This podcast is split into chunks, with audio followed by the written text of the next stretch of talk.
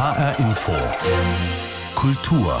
Wenn es draußen kalt und dunkel ist, ist eigentlich die ideale Zeit für Kultur. Im Kino einen schönen Film sehen oder sich im Theater in andere Welten entführen lassen.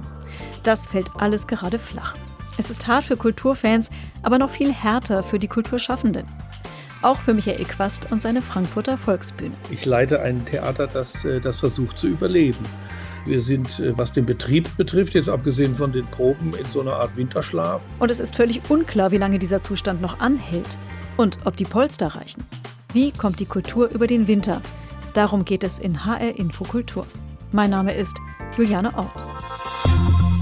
Der Winter ohne Kino, Theater und Konzerte wird hart und es stellt sich die bange Frage, ob unsere Künstler und Kulturinstitutionen alle noch da sein werden, wenn es endlich wieder losgehen kann.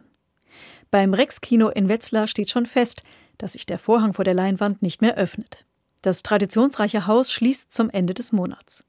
Das Publikum hatte noch einmal die Möglichkeit, sich zu verabschieden und sich Erinnerungsstücke mitzunehmen. Mein erstes Kino, in dem ich war, daher auch das Kino, in dem ich am häufigsten war mein Leben lang.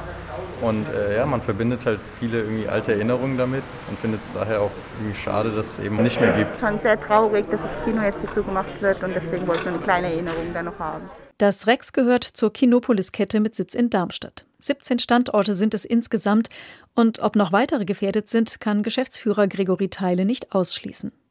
Denn die Kinos werden auch im kommenden Jahr nochmal herbe Verluste einfahren und deshalb hängt jetzt alles von den Fördergeldern ab. Jetzt könnte man meinen, dass es große Kinos und Ketten leichter haben, aber das Gegenteil ist der Fall. Denn manche Hilfsgelder wie das Überbrückungsgeld können eben nur einmal beantragt werden, egal wie viele Standorte es sind.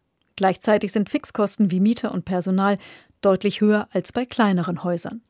Ich habe darüber mit Marion Klosmann gesprochen. Sie betreibt in Marburg das Filmkunsttheater Kapitol in vierter Generation. Und außerdem das Cineplex mit sieben Sälen. Also auch Claudia Klosmann ist im Verbund organisiert. Im November hätte sie mit dem Cineplex gerne 20-jähriges Bestehen gefeiert, aber das Kino war ja geschlossen. In normalen Zeiten würde sie gerade den besucherstärksten Wochen des Jahres entgegengehen. Die Zeit rund um Weihnachten ist für Kinos die wichtigste im ganzen Jahr. Ich wollte von Marion Klosmann wissen, wie es jetzt für sie ist, wenn die Kinositze leer und die Leinwände dunkel bleiben. Also momentan ist es ernüchternd und trostlos. Ähm, für uns ist es einfach ganz schwer, hier das dunkle Kino jeden Tag zu sehen. Ähm, es ist alles kalt, die Mitarbeiter sind nicht da. Es ist schon sehr frustrierend. Also das heißt, es ist einerseits traurig, ähm, dass das Kino nicht öffnen kann. Was bedeutet es denn für Sie aber auch finanziell? Also das Kino ist geschlossen, aber es kostet ja trotzdem jede Menge Geld. Was fällt da alles an? Das ist Miete, das sind natürlich die Personalkosten der festangestellten Mitarbeiter, es sind Versicherungen, Wartungsverträge für die Technik, wir haben große Computeranlagen für die Projektion, die ganzen Ticketabwicklungen, PayPal, ähm, Online-Kauf, all diese Dinge zu nennen. Das ist schon ein richtig großer Kostenbatzen, der da jeden Monat weiterläuft und das kann man nicht einfach aussetzen oder kündigen. Und diese Kosten sind eben das, was die Kinos momentan einfach auch in die Verzweiflung bringt. Es gab ja aber auch einige Unterstützung, jede Menge Fördermittel, unter anderem das Überbrückungsgeld im Frühjahr und jetzt die November- und Dezemberhilfen. Kommen Sie damit jetzt nicht über die Runden? Also erstmal ähm, muss man sagen, dass wir alle sehr dankbar sind, dass diese Unterstützungshilfen da sind. Sie sind wirklich wichtig und überlebensnotwendig. Leider hat alles immer so einen kleinen Pferdefuß und ähm, bei uns in Marburg ist es so, dass wir einfach auch an die Förderhöchstgrenzen stoßen werden und dann qualifizieren wir uns für staatliche Fördergelder und dürfen sie aus ähm, beihilferechtlichen Richtlinien nicht annehmen. Und das ist schon sehr frustrierend und besorgt mich auch sehr. Das heißt, Ihr Haus ist im Prinzip zu groß, braucht zu viel Geld und deswegen werden dann auch zu viele Mittel angehäuft äh, aus diesen Fördertöpfen, sodass Sie das gar nicht alles annehmen können, was Sie bräuchten. Genau, so sieht es momentan aus. Man hat natürlich die Hoffnung, dass sich da noch die Regeln verändern. Die Regeln sind ja auch für Zeiten ohne Corona gemacht. Da sitzen wir irgendwie alle in einem Boot und haben jetzt die Hoffnung, dass sich da noch einiges zum Besseren wendet. Und ähm, da bin ich jetzt auch nicht alleine. Sehr, sehr, sehr viele andere Gastronomiebetriebe oder so haben die ähnlichen Probleme. Die Novemberhilfen, die sollten ja eigentlich 75 Prozent des Umsatzes aus dem Jahr davor erstatten. Das müsste eigentlich reichen, denkt man sich so. Was kommt denn dann davon bei Ihnen überhaupt an? Naja, in der Novemberhilfe wird es jetzt noch ganz gut gehen. Für mich stellt sich eben die Frage, wie das dann im Dezember und auch im Januar weitergeht. Da sind dann eben die Höchstgrenzen erreicht und diese Dinge machen dann schon sehr große Sorgen. Wenn wir es nicht annehmen dürfen, was im Dezember oder im Januar kommt, dann wird es halt schwierig. Können Sie das denn absehen schon, was an Hilfen im Dezember Sie überhaupt annehmen dürfen? Also so wie es sich jetzt darstellt, wird es wahrscheinlich so sein, dass wir ab der ersten, zweiten ähm, Dezemberwoche dann keine Förderung mehr annehmen dürfen. Also wären das dann eher 25 bis maximal 50 Prozent statt 75 Prozent, wie es eigentlich vorgesehen war? Ja, genau. Das heißt aber auch, dass man im Prinzip im Moment als ein kleineres Haus, ein kleineres Kino, ein, ein Betreiber mit weniger Kinos eigentlich bessere Karten hat. Ja, im Grunde schon. Nun ist in Hessen ähm, die Förderung auch ein kleines bisschen filmkunstlastiger.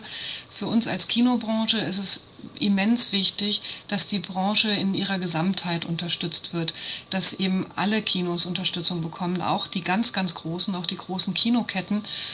Das Filmangebot von, von Mainstream-Kinos ist da nicht immer so sehr im Fokus. Da wird dann manchmal schon auch gedacht, okay, die können sich ja selber helfen. Ähm, dem ist leider auch nicht so.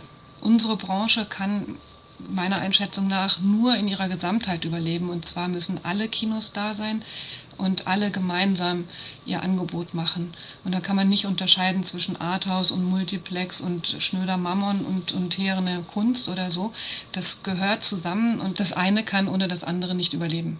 Wenn Sie sagen, die Förderung reicht nicht, die Sie im Moment bekommen, von was leben Sie jetzt im Moment, beziehungsweise wovon finanzieren Sie jetzt gerade den ganzen Unterhalt Ihres Kinos oder Ihrer Kinos?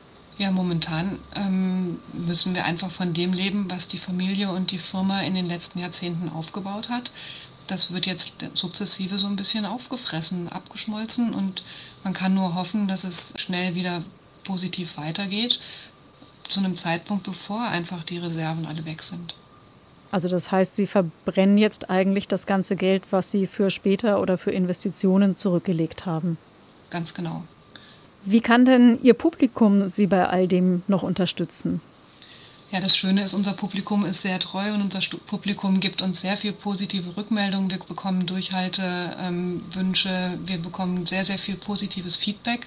Und das, was jetzt eben die Kinos noch machen können, ähm, ist eben Kinogutscheinverkauf anbieten.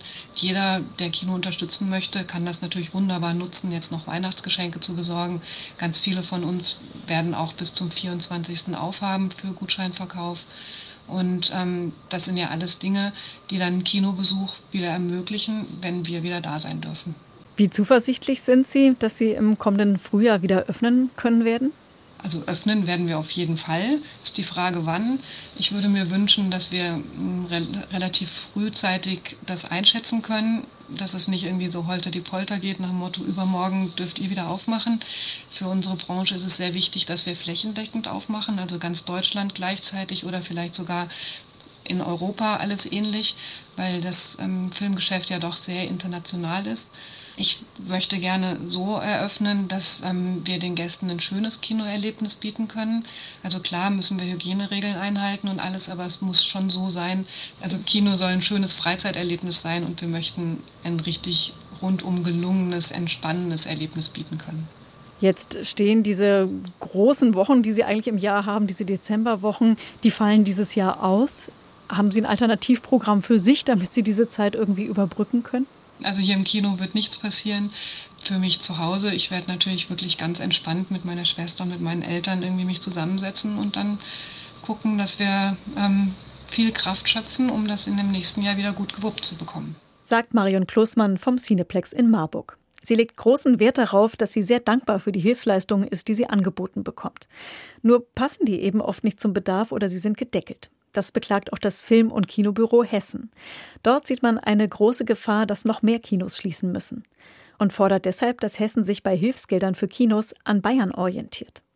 Dort gibt es nämlich ein Modell, das nicht mit rechtlichen Beihilfegrenzen kollidiert. Und die Höhe des Geldes bemisst sich nach den tatsächlichen Besucherzahlen. Damit würden dann größere Kinos wie das von Marion Kloßmann mehr Geld bekommen. Angela Dorn, Hessens Ministerin für Wissenschaft und Kunst, ist grundsätzlich offen dafür. Ihr Haus prüft gerade, welche Förderungen es schon gibt. bzw. bald geben wird. Weil am Ende könnte auch genauso ein Programm etwas sein, was der Bund jetzt auf den Weg bringen will. Und ähm, also ich bin selber mit der Bundeskulturministerin, habe ich auch noch mal an der letzten Schalte deutlich gemacht, dass es wirklich wichtig wäre, dass wir da eine Klarheit bekommen in der Überbrückungshilfe ab Januar, was genau jetzt an Kulturprogrammen kommt, damit wir dann darauf ansetzen können. Die Abstimmung zwischen der Landes- und der Bundesebene ist also kompliziert. Gleichzeitig drängt aber die Zeit, weil den Kinobetreibern das Geld ausgeht. Den Großen möglicherweise sogar noch schneller als den Kleinen. Fördergelder sind überlebensnotwendig für die Kulturszene und Kulturstaatsministerin Monika Grütters hat auch schon angemahnt, dass es zusätzlich zum Kulturfonds von einer Milliarde eine zweite Milliarde braucht. Aber auch das Publikum kann etwas tun, um Kulturschaffende und Kultureinrichtungen zu unterstützen. Bianca Schwarz hat ein paar Ideen zusammengestellt für eine Win-Win-Weihnachtsüberraschung. Beim nächsten Theaterbesuch auf dem eigenen Stuhl sitzen oder einen Sitz verschenken. Im Schauspiel Frankfurt und der Volksbühne im Großen Hirschgraben ist das schon seit längerem möglich. Sandra Strahonia vom Schauspiel Frankfurt erklärt das Prinzip der Stuhlpatenschaft. Die Stuhlpatenschaft bietet die Möglichkeit, sich für das Schauspiel Frankfurt zu engagieren und ist sozusagen als Spende angelegt, um das Schauspiel finanziell zu unterstützen. Insgesamt wurden im Großen Haus und in den Kammerspielen schon über 260 Stuhlpatenschaften vergeben. Der Pate wird auf einer Plakette am Platz namentlich genannt. Es gibt nach wie vor diejenigen, die einfach nur theaterbegeistert sind und spenden wollen. Und es gibt diejenigen, die die Stuhlpatenschaft auch verschenken an Freunde und Bekannte. Wer also noch eine zündende Idee benötigt für ein Weihnachtsgeschenk, kann im Prinzip doppelt Gutes tun. Zum einen spenden, für das Schauspiel Frankfurt und vielleicht noch jemanden sehr glücklich machen mit der geschenkten Stuhlpatenschaft. Auch die hessischen Kinos bieten kreative Geschenkideen an. Im Kapitolkino in Witzenhausen etwa kann ein exklusives Frühstücksbrettchen erworben werden. Der Erlös geht größtenteils an den Förderverein Freunde des Kapitolkinos. Die Idee hatten die Unternehmer Lutz und Anja Ziegler. Sie waren auf der Suche nach einem geeigneten Produkt, um es mit einer Spendenaktion zu verbinden. Und so sind wir auf die Brettchen gekommen, denn die sind praktisch. Und jetzt zu dieser Zeit ist es einfach auch eine sehr hübsche Geschenkidee geworden. Das Ehepaar Ziegler erstellt die Brettchen im eigenen Betrieb. In den ersten zwei Wochen sind bereits über 300 Frühstücksbrettchen verkauft worden. Die Idee kommt also an. Im Kino spürt man davon schon was, erklärt die Mitarbeiterin Isa Trube. Die Aktion hilft dem Kino auf jeden Fall. Und was ich besonders schön finde, ist nicht nur eine finanzielle Unterstützung, sondern es ist eine ganz nachhaltige Unterstützung. Dieses Brettchen, also das ist ja dann da in einem Haushalt und man schneidet sein, seine Aale Wurst da drauf oder äh, benutzt es beim Frühstück. Und jedes Mal, wenn dieses Brettchen benutzt wird, denkt man ans Kapitolkino. Das wirkt, hoffe ich, und ich glaube das ganz doll, das wirkt über diese lange Schließungszeit hinaus. Präsent bleiben, das will auch die Jugendbuchautorin Antje Herden aus Darmstadt. Ihr Buch Keine halben Sachen war in diesem Jahr nominiert für den Deutschen Jugendliteraturpreis und trotzdem spricht sie ganz offen aus. Vom Schreiben allein kann sie nicht leben. Für Kinder- und Jugendbuchautoren sind die Lesungen immer noch das Wichtigste. Ja, und die finden halt ja jetzt gerade nicht statt. Trotzdem ist es für Antje Herden wichtig, dass ihre Bücher gekauft werden. Es bringt natürlich insofern was, dass dann Leute auf mich aufmerksam werden und wenn dann irgendwann, ich sage mal, äh, die Zeiten es wieder zulassen, dass wir lesen gehen dürfen, dann bin ich vielleicht Menschen bekannter oder dann sagen die sich, Mensch, die kann doch mal kommen. Bücher zu kaufen und zu lesen, das helfe gerade nicht nur den Autoren, findet sie. Wir können gerade nicht reisen, ja, und wenn man dann liest, wenn man sich darauf einlässt, dann, dann kann man halt verreisen, egal wohin. Das ist halt auch mega schön. Wer lieber spielt, wird beim Brettspielverlag Pegasus aus Friedberg fündig. In diesem Jahr waren gleich zwei seiner Spiele nominiert als Spiel des Jahres und Kennerspiel des Jahres. Spieleexperte Marc Beidel empfiehlt Nova Luna und Der Kartograf für alle. Die sagen, hey, wenn ich mal was auf den Tisch bringe, dann möchte ich auch ein bisschen den Abend damit beschäftigt sein, dabei irgendwas knuspern oder, oder mich unterhalten. Und äh, dafür sind sie halt beide, beide wirklich gut. Eine Stuhlpatenschaft im Theater verschenken, vom Kino Frühstücksbrettchen essen oder hessische Autoren unterstützen. So machen sie Weihnachten nicht nur den Beschenkten eine Freude. Kultur zu Weihnachten verschenken und damit ein kleines Stück mithelfen, dass die Kulturszene über den Winter kommt. Oder spenden, das geht natürlich auch. Der Frankfurter Comedian Hackenbusch alias Tim Karasch hat ein hessisches Band-Aid-Projekt gestartet. Unter der Brück. Gäbe ich jetzt vor 100 Leuten stehen und meine neuen Songs zum Besten geben? Seit Monaten schon keine Bühne in Sicht. Kein Wunder, es fehlt der Kollege vom Licht. Seit Monaten schon gab's keinen Lohn. Deswegen fehlt auch der Kollege vom Ton. Die Kreativität, die muss jetzt mal ruhen. Wer Anträge schreibt, der hat genug zu tun. Womit zahle ich meine Miete? Womit zahle ich mein Kredit? Das ist doch scheißegal. Und jetzt singe alle mit. Wir feiern Weihnachten ohne der Brück. Es gibt nur AHA und kein Zurück. Statt Weihnachtsgans und rotem Wein wird's Erbsensuppe und Wodka sein. Ein Benefizsong, mit dem Spenden für die Initiative KulturzeiterInnen gesammelt werden, die Künstler und Künstlerinnen unterstützt. Weitere Informationen auf hackenbusch.de. Hart hat Corona auch die Theater getroffen und besonders die Volksbühne im Großen Hirschgraben in Frankfurt. Das Haus hatte nach jahrelanger Vorbereitungs- und Umbauzeit gerade geöffnet, da kam der erste Lockdown. Nach einem schwierigen Sommer dann der zweite. Und jetzt wartet die Volksbühne darauf, dass sie irgendwann zum dritten Mal öffnen kann. Die Hoffnung ist also da und deshalb kann sich Theaterleiter Michael Quast mit Proben ablenken, hat er mir erzählt. Ja, wir proben zwei verschiedene Produktionen äh, parallel gerade. Ich habe so viel zu tun wie, wie selten, weil ich in beiden äh, involviert bin. Das eine ist ein, ein Stück ohne Worte. Das heißt, guter Mond, du goldene Zwiebel. Das äh, ist ein Stück, das ist entstanden aus dieser äh, Corona-Not, nur vier Leute auf der Bühne und äh, Förderanträge stellen mit viel äh, Poesie und Witz.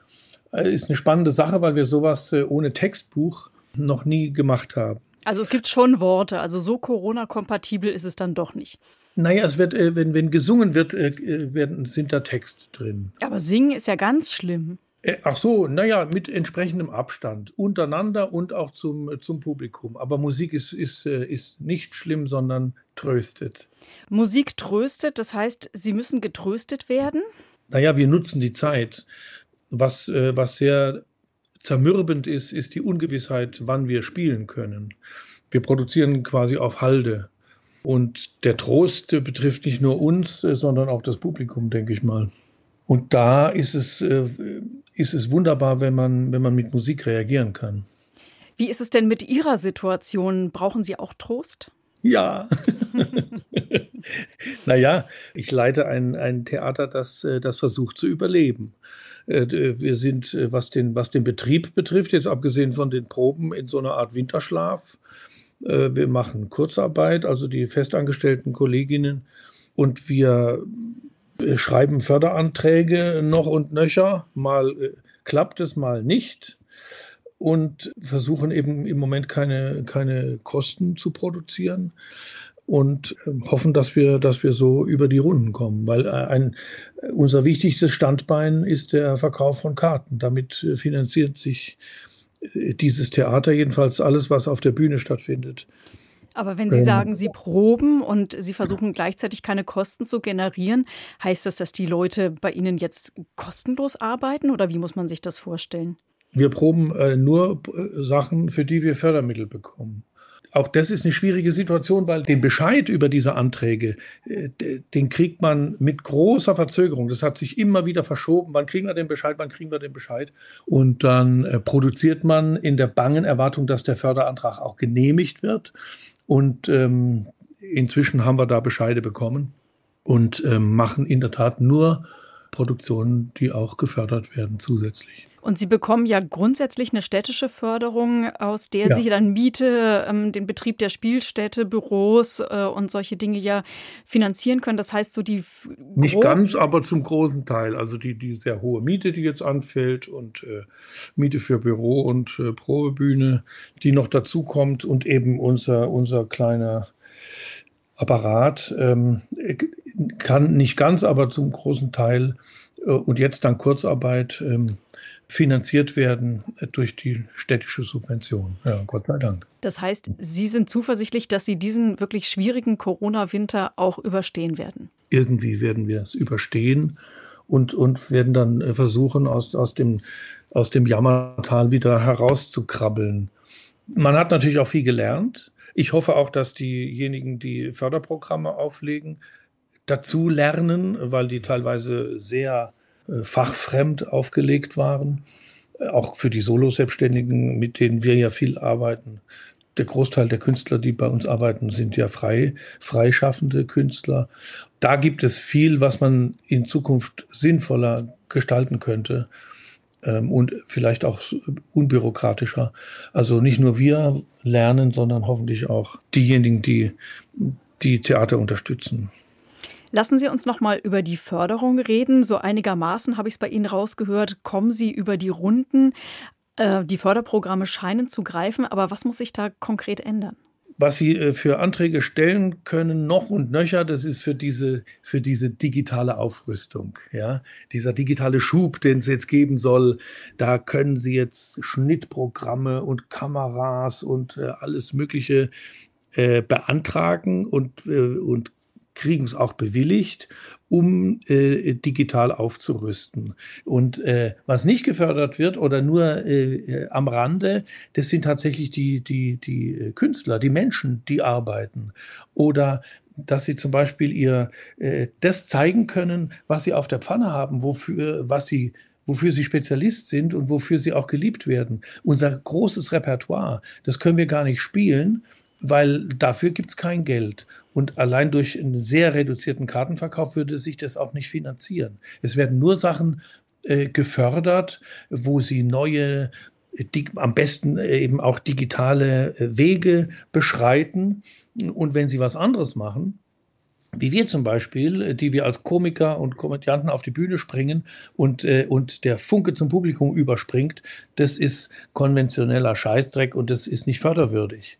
Und das ist schon äh, ärgerlich. Und was ist mit den Künstlern und Künstlerinnen, von denen Sie sprechen, von denen Sie sagen, da gibt es einfach zu wenig direkte Förderung? Die, diese sogenannten Solo-Selbstständigen, die dann immer wieder durchs Raster fallen, werden die denn noch da sein nach dem Winter, wenn sie dann wieder Produktionen ganz normal ohne Förderung auflegen können? Das hoffen wir.